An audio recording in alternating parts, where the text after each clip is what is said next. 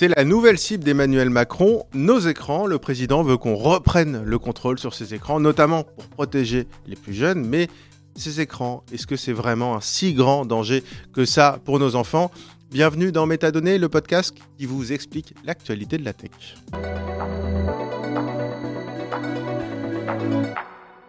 Bonjour, c'est Vrai euh, bonjour Raphaël. Merci beaucoup d'être avec nous euh, dans Métadonnées. Alors, tu es maîtresse euh, de conférences en psychologie cognitive à l'université Rennes 2. merci d'être avec nous dans Métadonnées pour qu'on revienne sur ce très vaste sujet abordé par le président de la République il y a quelques jours pendant sa conférence de presse. Et puis, pour être tout à fait transparent, en fait, on s'est déjà parlé cette semaine parce que j'ai euh, été amené à en parler déjà en plateau sur BFM TV, à écrire un article. Puis je me suis dit quand même, euh, on avait discuté un peu plus longuement et je me suis dit que ça, valait quand même le coup de prendre, allez, 25-30 minutes pour vraiment euh, revenir sur ce sujet qui, mériterait d'ailleurs beaucoup plus. Mais enfin voilà, comme c'est un peu le cœur de l'actualité cette semaine, je trouvais que c'était important de revenir sur, sur ce sujet. Il y a beaucoup de fantasmes, mais aussi beaucoup de choses très intéressantes à raconter. Donc merci encore d'être avec nous. Alors déjà, je voudrais revenir sur une annonce du, président euh, d'Emmanuel Macron, puisque évidemment, il a parlé des effets des écrans euh, sur les plus jeunes, et puis il a fait quand même une annonce, il n'y a pas beaucoup d'annonces concrètes, mais une annonce, c'est un comité d'experts euh, qui a été formé début janvier et qui devrait rendre des conclusions en mars pour trouver ce qu'il appelle une sorte de consensus scientifique autour de, des effets des écrans sur, sur les plus jeunes. Je voulais savoir ce que tu en pensais déjà de ce comité d'experts? Alors, du comité d'experts en soi, enfin, moi, c'est difficile de me prononcer sur la qualité du comité d'experts parce que comme, je le disais, sur le comité d'experts, il y a au moins deux personnes que je connais très bien qui sont, mmh. Jonathan Bernard et Grégoire Bors, qui sont des chercheurs de qualité. Donc, mmh. Grégoire en psychologie cognitive, psychologie du développement en neurosciences et et Jonathan plutôt en épidémio. il y a Célia que j'ai découvert très récemment aussi, Célia Zolinski qui fait, plutôt du droit et qui me semble aussi, très pertinente. Et les autres personnes, je ne les connais pas bien. Mmh. par contre, dans ce comité, je suis assez étonnée de trouver une start-up autour du contrôle parental. Donc, c'est voilà, enfin, je ne pense pas qu'on parle ici d'un expert scientifique. Mmh. D'où la, difficulté qui est d'avoir un, jour un consensus scientifique avec ce comité. Je ne pense pas que ce soit réellement la vocation de ce comité. c'est un peu l'effet Startup Nation, quoi. Il faut avoir une start-up quelque part, mais bon. Mais, mais, le problème de ce comité, et ce qui, ce qui m'ennuie particulièrement, c'est qu'on ne retrouve aucun sociologue ni aucun anthropologue des usages.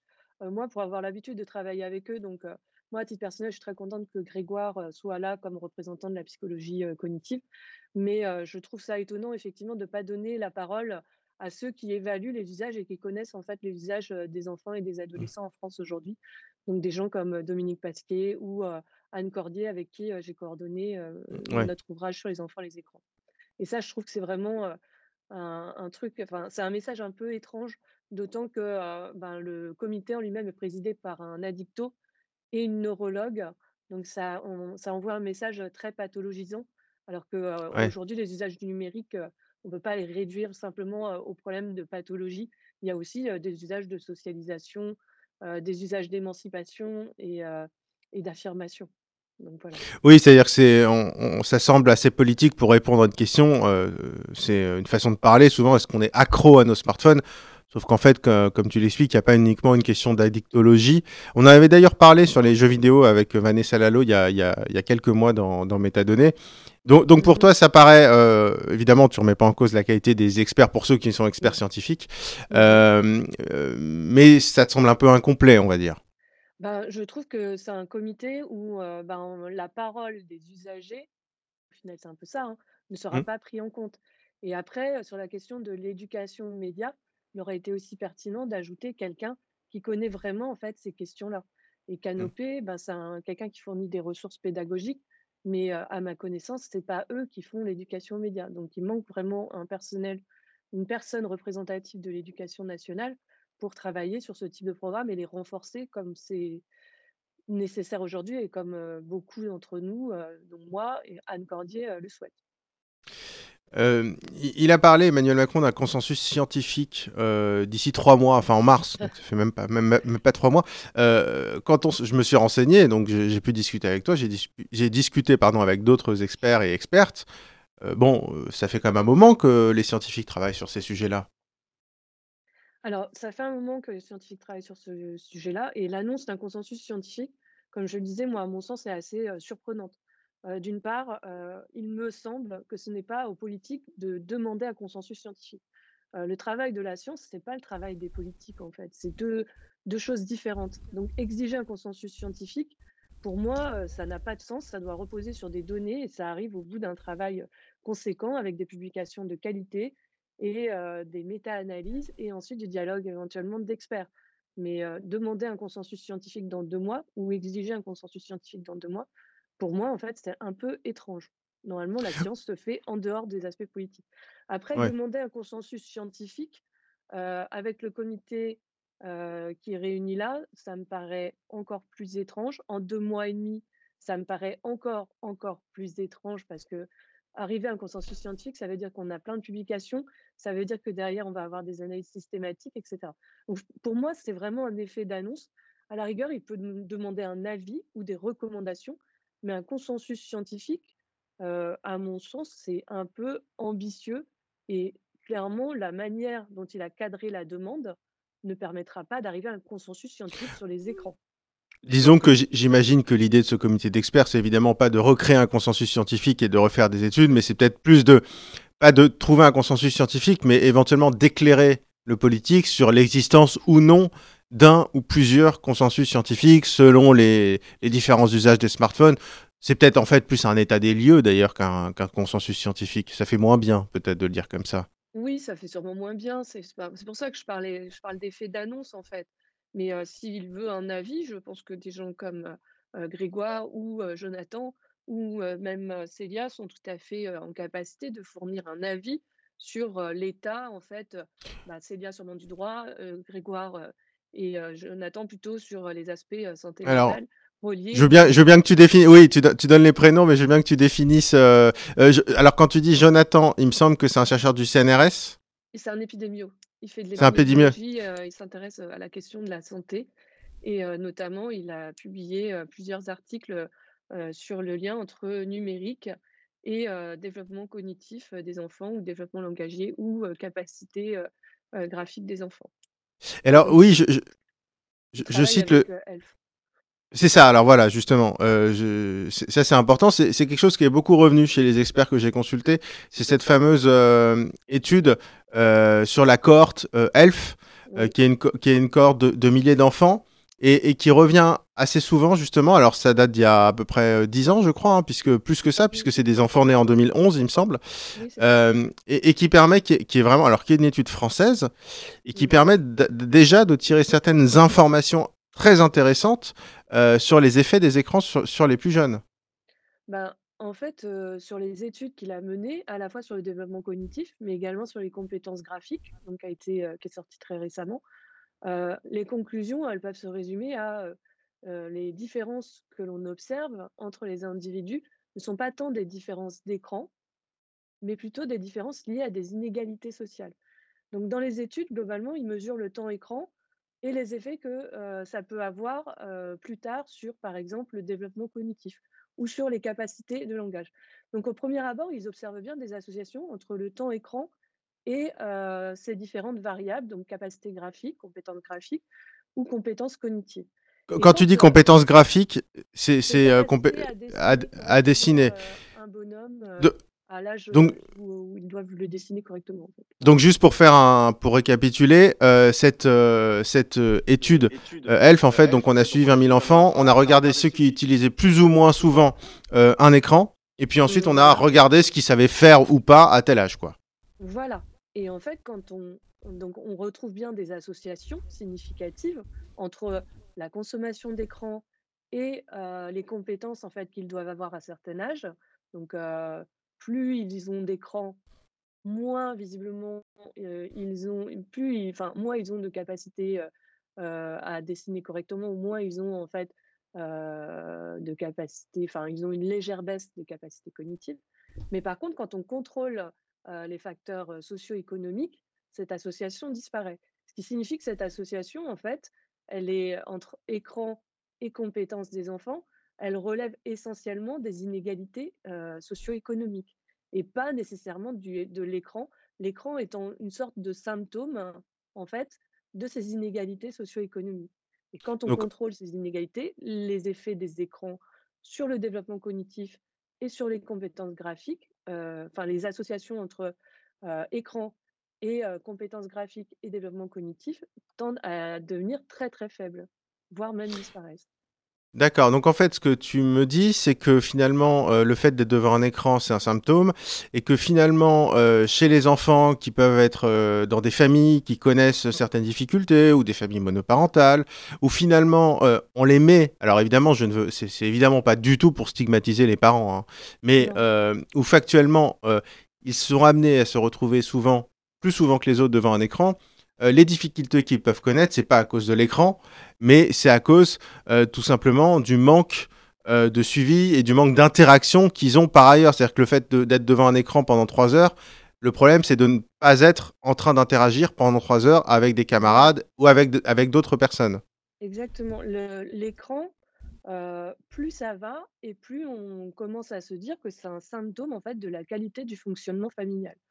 Donc après, des dysfonctionnements familiaux, il peut y en avoir plusieurs qui peuvent être liés, par exemple, à des difficultés économiques des parents, qui peuvent être liés à des difficultés famille intrafamiliales, qui peuvent être liés à parfois des problèmes, de santé mentale, d'un des parents ou des 2 parents et qui peuvent être liés aussi à des problèmes de de santé mentale, en fait, des enfants. Des Oui. enfants qui vont être difficiles, par exemple, et agités, donc qui peuvent éventuellement présenter des symptômes de TDAH, ben, on a plus tendance à les mettre devant des écrans pour être tranquilles. Oui, donc euh, TDAH, donc c'est le, ce qu'on appelle troubles l'hyperactivité. heu, voilà, troubles déficitaires de l'attention, hyperactivité. Et voilà, en fait, quand on aujourd'hui, la on réduit beaucoup la le problème des écrans et on dit: «Regardez, on les enfants regardent beaucoup les écrans et c'est un problème». Donc oui, quand ils regardent beaucoup les écrans, c'est un problème et on a tendance à se réduire, hein, simplement à ce raisonnement-là et en se disant: «Bah, en fait, il faut juste diminuer ton écran et les difficultés des enfants, en fait, vont, disparaître». Sauf qu'en réalité, l'écran peut être symptomatique d'autre chose. Donc à mon sens, quand on voit un enfant qui passe énormément de temps devant les écrans et clairement plus de 4 heures, 5 heures, 6 heures par jour pour un jeune enfant devant les écrans, c'est pas tolérable. Oui, parce que là, on parle d'enfants de, cin- de 5-6 ans, enfin, je veux dire, on parle de jeunes enfants. Hein. Mmh, il faut Ouais, s'interroger en fait, plutôt que de supprimer l'écran, il faut s'interroger sur qu'est-ce qui se passe et qu'est-ce qui dysfonctionne dans cette famille Hmm. et éventuellement essayer d'apporter, de l'aide, une prise en charge, globale, enfin systémique en fait, des difficultés familiales. Mais en, fait, c'est c'est toute la différence euh, entre corrélation et causalité, ce que tu, ce que tu nous dis, en fait. exactement, C'est-à-dire c'est-à-dire que euh, les études montrent que lorsqu'un enfant, mettons de 5 ans, est 4 heures par jour devant un écran, euh, c'est associé à des problèmes, mais c'est pas la voilà. cause des problèmes. Exactement. Aujourd'hui, établir une causalité entre, heu, l'exposition au numérique et heu, le développement est très difficile et quasiment pas fait et je crois qu'il va falloir un peu sortir, de cet aspect causalité pour essayer vraiment de se dire: «Il y a probablement quelque chose d'autre qui se niche chez les enfants qui sont énormément, en fait, exposés au numérique» et là, il faut essayer de comprendre si c'est un dysfonctionnement parental ou un problème psychologique de l'enfant qui explique qu'il passe beaucoup trop de temps, en fait, devant les écrans ou que les parents le mettent Ouais. beaucoup plus devant les écrans. Et j'ai discuté avec un autre expert euh, qui s'appelle euh, Yann Leroux, euh, je pense que tu dois le connaître aussi, Oui, oui. euh, et, et- et justement qui m'a parlé d'une étude là-dessus qui, qui faisait plutôt autorité de 2019, euh, qui a été publiée dans, dans Nature, qui est une étude, alors là, qui est portée, je crois, sur 355 000 euh, adolescents, Mmh euh, et euh, qui va un peu dans ce sens-là, c'est-à-dire qui montre une absence, finalement, quand on corrige tout ça. Alors, je crois que c'était un effet négatif des écrans sur le bien-être, mais de l'ordre de 0,4%, donc. Alors, quasiment nul. en fait, Aujourd'hui, on a on grâce aux études que l'on a, on peut avoir plusieurs, manières de regarder, en fait, notre lien au numérique. Donc sur les gros- grosses études qui regardent notre lien au numérique, notamment l'étude, que Yann, a citée, ben, on voit qu'il y a une association très faible entre la consommation de numérique et par exemple, des symptômes de dépression. Donc ce qui est dit, en fait, dans l'étude, d'Orben, heu, 2019 publiée dans Nature. Quand on regarde plus spécifiquement sur le jeu vidéo, on voit que globalement, les associations entre la pratique du jeu vidéo et des symptômes de bien-être sont très faibles et voire même à tendance positive. Donc voilà. Après, si on regarde ceux qui sont en difficulté, parce qu'il y en a, on ne peut pas le nier, c'est là où il faut se demander d'où viennent en fait leurs difficultés. Et donc on essaye d'évaluer des prédicteurs, heu, de ce qu'on appelle nous les usages problématiques et de ce que le public appelle souvent les addictions. Donc l'addiction aux Mmh. jeux vidéo ou l'addiction, heu, au numérique plus globalement. Et là, en fait, on essaye de repérer, heu, ce qui va prédire. Et ce qui va prédire en fait tout ça, ce sont des facteurs de fragilité, qui peuvent être des facteurs de fragilité psychologique, donc une prédisposition à l'anxiété, une prédisposition à la dépression. Ça peut être des facteurs de fragilité, plus socio-économiques, donc difficultés intrafamiliales et ça peut être des facteurs vraiment purement, on va dire beaucoup plus, économiques, donc des populations qui ont, très peu accès à certains loisirs et qui ont qui sont en grande difficulté économique et qui vont se retrouver en fait plus favorablement, plus souvent en fait devant les Mmh. écrans. Donc il y a ces populations globales qu'on regarde où on observe très peu d'effets et après on va essayer de regarder ceux qui sont vraiment en difficulté. Donc les usages problématiques en France, du numérique, c'est, autour de, heu, 3,8 Je le dis de mémoire, j'espère que je me trompe pas Chez les enfants, voilà, chez les moins de 18 ans. 3,8 de la population Ah, de toute la population? D'accord. Donc c'est estimé à 3,8 de la, heu, de la population sur un échantillon représentatif. Donc ça, c'est une étude de Lopez et Fernandez en 2022. Donc usage problématique du numérique et ces gens-là, bah, on sait qu'ils sont en difficulté. L'important pour nous, après, c'est de comprendre et d'aider, en fait, ces personnes qui ont une difficulté de rapport au numérique et Mais donc d'ailleurs, on juste une petite question, on parle des enfants, heu, nous, mais heu, tu parles des 3,8 Est-ce qu'il y a une surreprésentation des plus jeunes? Ou est-ce que ça concerne de la même façon tout le monde? Alors, heu, dans l'étude, de 2022 dont je te parle, c'est sur, heu, une population qui va, entre 15 et autour de 70 ans, quelque chose comme ça, donc une Ouais. population assez large. Dans une, dans une étude que j'ai sortie, récemment, donc qui est sortie, fin 2023, heu, on a observé que, par exemple, l'âge pouvait être un facteur de vulnérabilité par rapport aux usages problématiques du numérique. Notamment, on voit que dans les classes d'âge entre 15 et heu, 25 ans, ben, en fait, c'est eux qui sont plus à risque de développer des usages problématiques du numérique. Donc il y a y bien une problématique spécifique chez les jeunes quand même? il y a bien une vulnérabilité particulière chez Mmh. les jeunes. Et il y a une autre étude qui est super intéressante, heu, qui a été proposée, heu, par Orben et heu, je crois qu'elle date de 2021, j'espère pas me tromper et qui parle en fait d'une fenêtre, développementale, de risque chez les adolescents. Donc elle, elle a regardé des adolescents, plus jeunes que nous. Nous, on s'est arrêté à 15 ans. Elle, elle a été voir en fait elle a pris une population plus, plus globale et elle s'est intéressée notamment, aux jeunes filles et aux jeunes garçons, plutôt, adolescents, donc adolescents et préadolescents. Elle a remarqué qu'il y avait une fenêtre de sensibilité à des difficultés au numérique chez les filles entre 11 et 13 ans, ce qui correspond à la puberté, et à 19 ans, qui correspond généralement au moment où on quitte le foyer familial. Et chez les garçons, elle a observé que cette fenêtre de vulnérabilité, à avoir des problèmes au numérique, elle était un peu plus tard, donc je crois qu'elle est autour de, heu heu, 13-15 ans, ce qui correspond à la puberté des adolescents, cette fois, et 19 ans comme pour les filles, parce que c'est le moment où on quitte généralement le foyer. Donc il y a bien en fait, en fonction des âges des âges et chez les jeunes, des moments où on va être plus vulnérable à des usages problématiques du numérique. Chez les filles, ça s'explique bien, parce qu'arrivées à l'adolescence, à partir de 11 ans jusqu'à 13 ans, ben, les filles entrent dans l'adolescence, elles subissent des modifications corporelles et par exemple, elles sont soumises, aux réseaux sociaux, à plusieurs idéaux corporels et ça peut éventuellement, affecter négativement et c'est ce que montre la littérature, l'image qu'elles vont avoir d'elles-mêmes et ça, ça peut, du coup, leur rapport au numérique peut devenir, en fait, dérégulé par rapport à ça. Et alors, je voudrais rebondir sur les révélations de Francis Hogan, qui travaillait chez chez Facebook, il y a maintenant, heu, 2 ans, qui avait sorti des études internes, qui étaient pas forcément des études publiées dans des revues scientifiques, validées par Mmh des bah, par par par des pairs et cetera, mais enfin des des des études internes de Facebook, qui montraient justement et heu, c'est pour ça que je parle de Facebook et notamment d'Instagram, heu, qu'il y avait un vrai problème justement, heu, de l'effet d'Instagram sur la santé mentale, notamment des jeunes filles avec une accentuation des troubles liés à la perception de soi. Donc ça, c'est quelque chose Mmh. qui est, on va dire, confirmé par la littérature scientifique. Alors, on voit que, chez les jeunes filles, le fait d'utiliser beaucoup Instagram, donc c'est ce que dit la littérature, est associé donc utiliser les réseaux sociaux hautement visuels va produire est associée à une image corporelle, plus négative. Qu'est-ce qui se passe? Bah, il est possible en fait qu'elle fasse ce qu'on appelle des comparaisons ascendantes et ben, quand on se compare à des idéaux corporels et qu'on a 11 ans et qu'on rentre pas nécessairement dans les standards, parce que les standards, sont irréalistes quoi, on parle bien d'idéaux corporels Et et et ben souvent irréels avec les avec les filtres, ils sont maintenant en irréels filtres. Mmh et ben, du coup, ça nuit à l'image, de soi et ça peut avoir en fait des conséquences sur d'autres aspects, de leur santé mentale, en fait.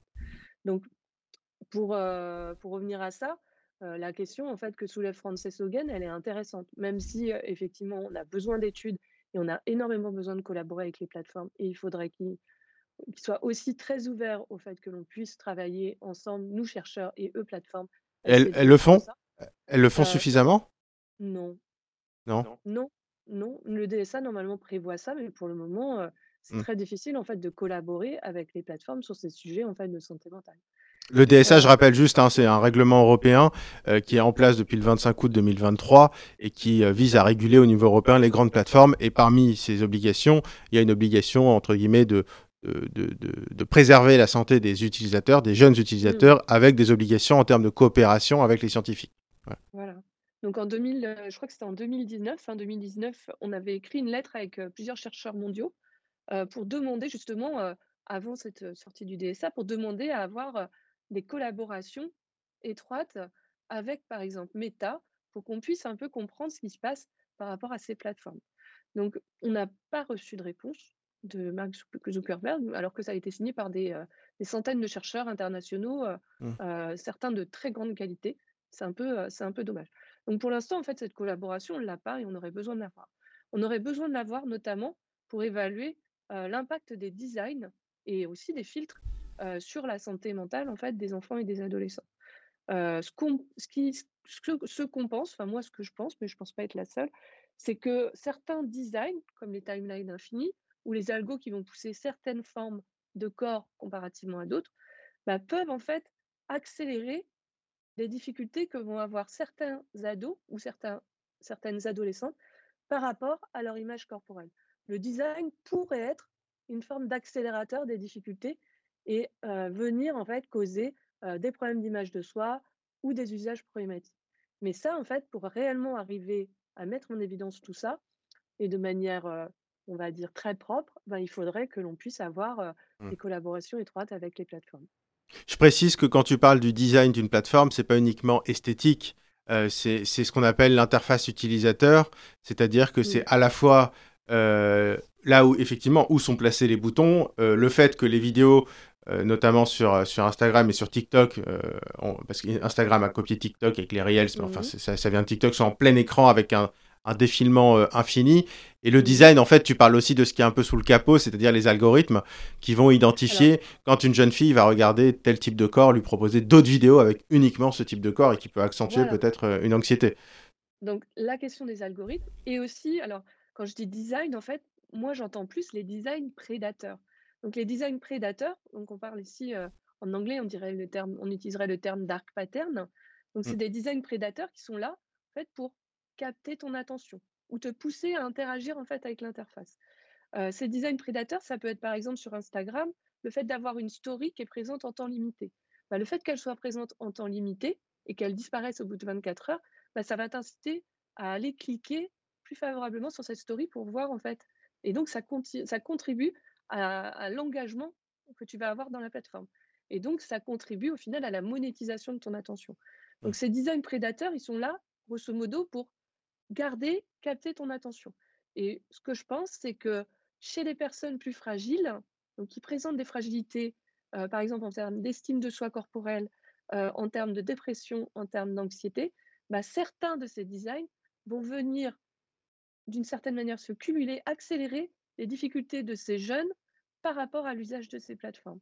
Et donc, ce qu'il faudrait, c'est qu'on ait suffisamment d'études, ce qui n'est pas le cas encore pour le moment, mais sur l'impact de ces designs pour proposer des régulations au niveau européen ou pour proposer justement euh, la possibilité d'avoir des paramétrages euh, Mm. des plateformes qui permettent, pour ceux en difficulté, bah, de s'extraire en fait de ces, de ces designs prédateurs. Et aujourd'hui, on n'y est pas. Oui, parce que finalement, le une mesure de régulation, alors tu précises c'est au niveau européen, c'est vrai qu'on rappelle la régulation des plateformes se fait au niveau européen et pas au niveau Oui. français. Heu, ça pourrait être une piste. Alors il y a déjà des éléments dans le DSA, mais qui sont pas très précis et ce que tu nous dis, c'est que ces études permettraient de porter au niveau européen des des une régulation bien plus concrète, c'est-à-dire, Oui. d'in d'interdire ou par ou par exemple, so soit d'interdire, je sais pas, les stories qui disparaissent en 24 heures, soit d'interdire le le fil infini, soit au moins de permettre, dans le contrôle parental, de le désactiver, par exemple. Exactement. Bah, ça, Et donc on aura une application faite pour les enfants, mais vraiment sans ces designs qui sont faites pour aspirer l'attention, quoi. exactement. Enfin, l'important pour moi, ce serait vraiment donc il y avait vraiment ce volet-là et après, heu, donc il y a vraiment ce volet de régulation, mais au préalable de compréhension, en fait, de l'impact de ces designs prédateurs, pour ensuite venir proposer des régulations et d'un autre côté, il y a aussi, et c'est très important de le dire, un volet éducation numérique qui n'est Mmh. pour le moment pas du tout dans les perspectives du gouvernement et ce qui est très dommage. Donc, j'ai l'impression que le gouvernement et notamment, avec ce comité est plutôt dans l'idée d'interdire, de réguler, c'est des termes qu'a utilisé, c'est Emmanuel ce c'est ce qu'a dit Emmanuel Macron, hein, interdire Voilà. ou restreindre. Alors que, heu, aujourd'hui, ben, je pense qu'on peut gagner en qualité de vie et en santé mentale si on éduque aussi correctement les jeunes au fonctionnement de ces plateformes. On peut supposer que si on leur explique comment ça marche, parce qu'ils sont pas idiots, faut arrêter de penser que les Mmh jeunes c'est mh. Voilà, les enfants, ils comprennent très bien. Bah, peut-être qu'ils auront ils feront plus preuve de ce qu'on appelle nous la métacognition, donc c'est la conscience de leur propre traitement des informations et ils auront peut-être plus de facilité à s'extraire, en fait, de certains designs. Par exemple, les timelines infinies. On pourrait imaginer qu'un enfant se dise: «Je vais aller sur TikTok, mais maintenant je sais bien j'ai bien compris que le fil infini, en fait, ben, il il capte mon attention et j'ai du mal à m'arrêter». Bah, je pourrais oui, il pourrait on pourrait arriver à des Mmh. situations où les enfants pourraient se dire: «Je fais 10 minutes sur TikTok et après je me mets un chrono et après je passe à autre chose». Bah, en Mmh. fait, si on arrivait à ça, ce serait génial. On pourrait mais enfin, d'avoir des éc des des des citoyens beaucoup plus éclairés et beaucoup plus en contrôle de leur rapport au numérique. Et ça, bah, c'est une si je peux d'éducation. si je oui, alors justement, c'est le mot éducation, heu, encore faut-il que les parents le comprennent. Pour expliquer quelque chose à son enfant, faut le comprendre soi-même. Or, heu, c'est une sensibilisation qui concerne les parents. C'est l'éducation numérique, ça ne peut pas se limiter aux enfants. Ça doit se Ah oui. limiter ça doit en fait s'étendre dans la population, donc à la fois les parents, parce que les parents sont énormément démunis, notamment, face au contrôle parental. Tout le monde n'est pas capable de mettre un contrôle parental sur le téléphone de son enfant, c'est bien dommage et aussi, travailler avec le corps enseignant sur ces questions-là, parce qu'eux aussi, mmh, étant en contact des enfants, doivent maîtriser en fait les bases, de cette éducation aux médias pour pouvoir, heu, leur venir en aide s'il y a des difficultés. Oui, mais comprendre, heu, quand on est sur Instagram, sur TikTok, qu'un algorithme n'est pas anodin, qu'une mise en page n'est pas anodin, que la vidéo qui défile en plein écran, c'est pas anodin, que les stories 24 heures, c'est pas anodin. Moi, je pense que, une part, infime de la population, le sait. Je vais pas dire le comprend parce que comme tu le dis, tout le monde peut le comprendre. C'est pas très compliqué à comprendre d'ailleurs. Mais, le problème, c'est que cette information, elle n'infuse pas du tout, heu, les parents non plus, parce qu'elle est encore trop peu connue. Bah, en fait, heu, le le problème, c'est qu'aujourd'hui, dans la société, on distille une forme une forme de défiance par rapport au numérique, en disant enfin, là, j'ai vu, heu, un je crois que c'est un député qui disait, heu: «To TikTok, ça rend les enfants complètement débiles, il Oui, faudrait heu, l'interdire». Sylvain Sylvain Maillard qui est, un député, mais qui est le patron Oui. des dépu des députés de la majorité. Et ben, en fait, le problème, c'est qu'on pourrait éventuellement améliorer le rapport au TikTok parce qu'aujourd'hui, heu, je ne sais pas si on peut légiférer pour interdire TikTok sur un sur le territoire français, je ne sais pas. Contre, techniquement, ça c'est compliqué. Techniquement, je crois que c'est pas c'est c'est la Commission européenne ne laisserait pas passer, en tout cas, je pense. Voilà. Donc après, la question en fait qu'on peut se poser, c'est comment en fait on fait maintenant puisque les enfants y sont? Mmh. Certains font des activités intéressantes sur TikTok. Certains créent en fait des animations, d'autres font des tutos, des tutos de choses et d'autres, de do it yourself. D'autres font, des commentaires de livres et cetera. Donc il se passe des activités intéressantes sur TikTok. Après la question c'est plus, contrairement à ce que pense, ce député et la question maintenant c'est plus de savoir bah, comment en fait on aide la population à gérer ce rapport à cette plateforme-là? Et là, bah, en fait, y a je pense qu'il y a énormément de choses à expliquer par rapport à ça. Si déjà les parents comprennent comment fonctionne TikTok, ils sont plus à même de venir en aide à leurs enfants et plus à même en fait de leur fixer, des limites et de débriefer avec eux s'il y a en fait des difficultés. Heu, je pense qu'avec des mots très simples, les enfants sont très capables de comprendre comment fonctionne une plateforme et pourquoi en fait ça fait ça, pourquoi le fil est infini et cetera. Donc après on est on sera plus capable en fait de les aider à s'en prémunir. Est-ce que pour toi, il y a est-ce que pour toi, il y a un cas spécifique à TikTok? Ou est-ce que c'est pareil qu'Instagram? Je c'est compliqué TikTok enfin, TikTok, c'est compliqué. C'est compliqué parce que, oui, il y a cette histoire de films infinis. Heu, c'est compliqué parce que c'est quand même, la plateforme chinoise parmi, les plateformes américaines qui est très connue. On sait qu'on il y a une forme d'inquiétude par rapport à la collecte des données qui est faite, en fait, dans TikTok et la manière dont l'algorithme fonctionne. Voilà. TikTok, c'est assez compliqué. Mmh. De là à dire TikTok est plus prédateur que par exemple, Snapchat, bah, en fait, pour moi, il y a des designs prédateurs dans Snapchat, comme il y a des designs prédateurs, en fait, dans TikTok.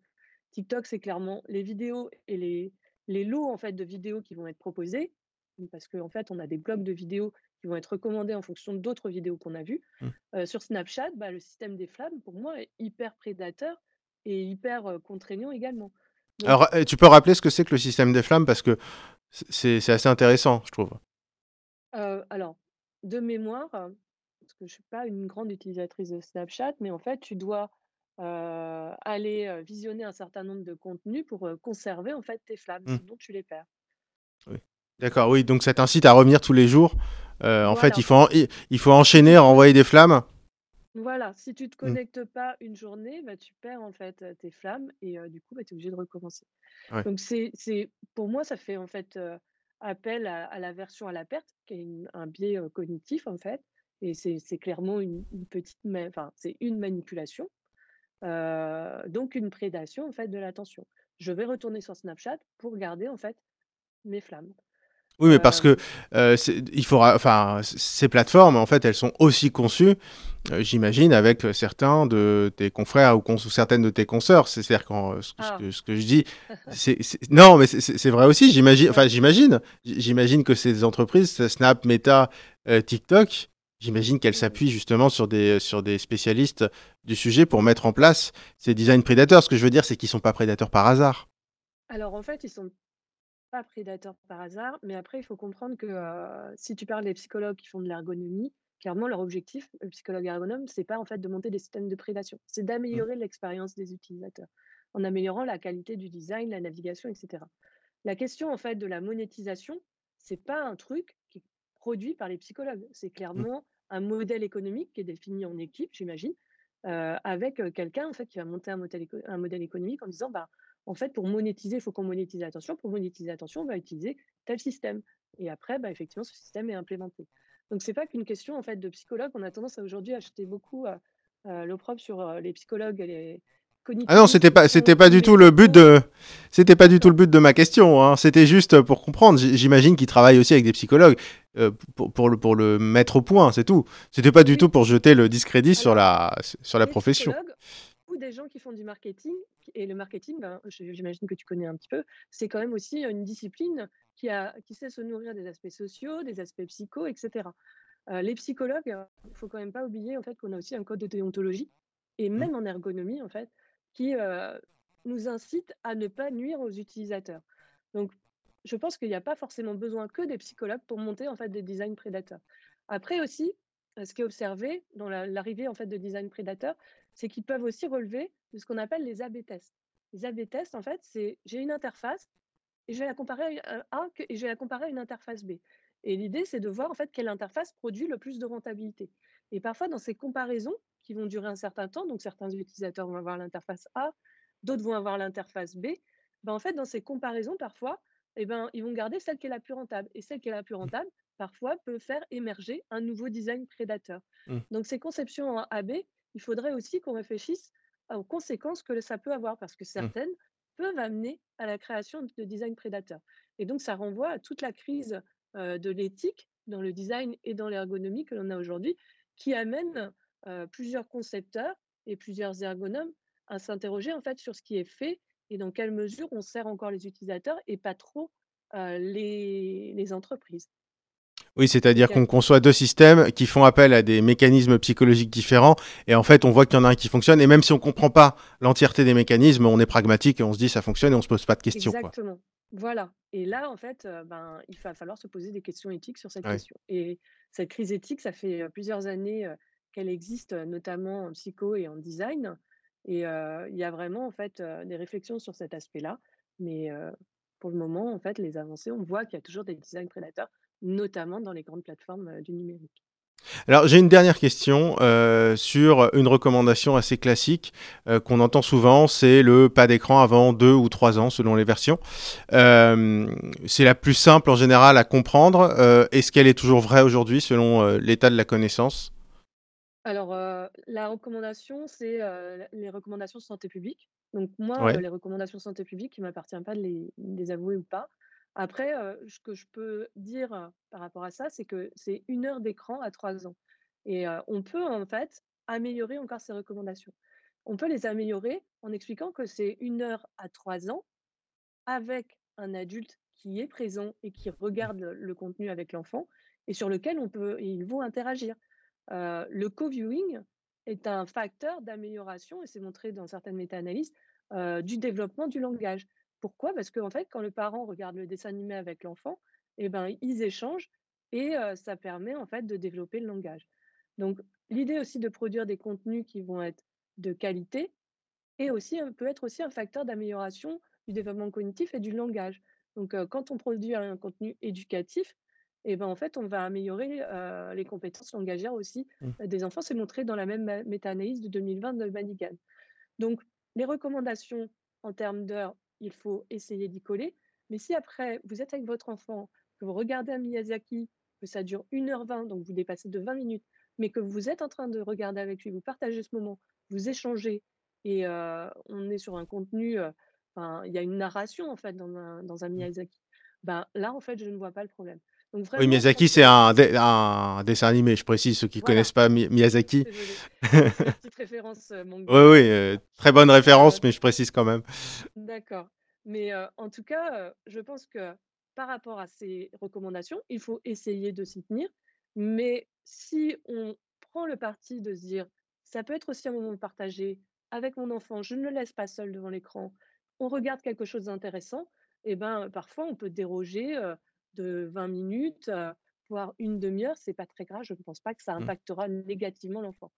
Oui, donc on le problème, c'est plus de laisser l'enfant tout seul ouais. devant l'écran, même une heure, c'est pas tellement recommandé, pendant qu'on fait autre chose. Donc c'est dur, je comprends parce que quand on est toute seule, par exemple en famille monoparentale, ce qui est mon cas, bah, des fois on a besoin d'un peu de temps sur soi pour soi. Mais c'est il faut clairement éviter et arrêter de culpabiliser parce que son enfant regarde la télé. À partir du moment où on est là, en fait, pour moi, je ne vois pas trop, le problème. Il faut pas que ça dure 5 heures, mais si on regarde une heure ou une heure et demie à 3 ans parce que le dessin animé dure une heure et demie ou Walt Disney ne dure dure, 1 heure et demie. En fait, il faut arrêter de se mettre la patte au courbouillon et de se dire qu'on est en train de foutre en l'air, en fait, le développement cognitif de notre Mmh. enfant. Si on interagit avec lui pendant le dessin animé, normalement, il y a pas de souci. Bah, c'est ce que finalement, on revient un peu au point de départ, c'est-à-dire que le problème, c'est pas tant l'écran, c'est le manque d'interaction et que s'il y a une interaction, a priori, on peut accompagner un une bonne exposition, entre guillemets, «à l'écran» dans dans le cadre Voilà, du du du raisonnable et compte tenu de l'âge de l'enfant, bien évidemment. exactement. L'écran, ça doit être raisonné et en fait, ça ne doit pas se substituer à d'autres interactions à l'intérieur de la famille et ça ne doit pas se substituer à d'autres activités créatives ou physiques. Donc heu L'idée, c'est d'en avoir un petit peu et pour moi, une journée équilibrée pour un enfant, c'est peut-être un peu de dessin animé, mais aussi un peu de lecture, un peu de sortie physique, un peu d'échange ou de jeu avec les parents et voilà et à partir du moment où on Mmh. se tient à ça, bah, le numérique ne devient que une toute petite partie de la journée parmi d'autres et donc normalement ne doit pas être nuisible. Eh ben, merci beaucoup, heu, Séverine, Herel. Heu, je rappelle, hein, tu es maîtresse de conférences en psychologie, heu, cognitive à l'université Rennes 2. Merci d'être, revenue dans Métadonnées, sur ce ces informations et sur, ces débats autour des effets des des écrans sur les enfants. Je pense que c'est très important de prendre le temps de revenir sur le sujet.